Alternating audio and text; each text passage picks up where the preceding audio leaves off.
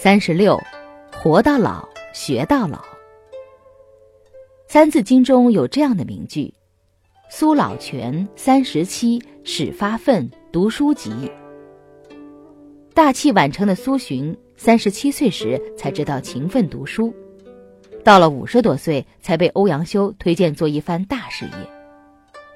气虽晚成，但也能体现出活到老学到老的价值。无论以前做过什么，荒废过什么，回心勤奋学习的心念被猛然提振起来。通过延续的每个当下，不断勤奋积累，气总有一天会成的。滴水满大器的道理，很多人都懂，可是用到自己身上的人却不是那么多。满足的心态很容易对现有的条件予以停滞，仿似小气中装满了水。就不希望盛满大气一样。胸怀大志的人，他会永无厌足的学习做人、做学问的种种道理，因为他知道，做人、做学问的道理是无有穷尽的。正所谓“学海无涯”。就拿现在的日常生活来说，处处都体现着知识的普及，各个方面的知识不断的在提升、翻新，信息量也在不断的以几何式增长。若不能跟上社会的步伐，打手机、发短信、取款、汇钱、乘坐无人售票的公交车、地铁等，恐怕都有一定的困难。至于其他方方面面的知识和学问，越来越被普及到生活中，处处都和生活息息相关。生活不会因为你是老年人、年轻人而停滞或发展。只会在大家想提升的方方面面，顺着事物发展的规律，普及各方面的知识和学问。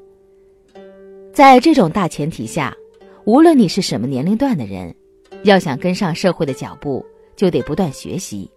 若不学习，慢慢就会落伍。上学的孩子只盼望着快速做好学问，上完大学就再也不用学习了。待到走向社会，才发现。走出校门的那一天，竟然有更多的东西要学。上学时没有到位的人格，没有学扎实的学问，走到生活中时，还需要从方方面面进一步学习，以扩展自己做人做学问的经验。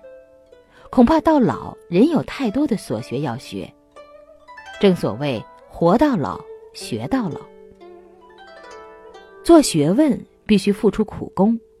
功夫只要到了，学问一定会被掌握。而做人的知识学到了，却并不一定能真真实实的用在自己的身上。我们有太多的过错要改，有太多的美德要学。虽然老了，看看自己的人格是否仍有瑕疵呢？是否可以做到问心无愧呢？每个人都很难断定。既然如此。看起来做学问比做人易呀。活到老学到老的重点，也就自然落在了真正学会做人上。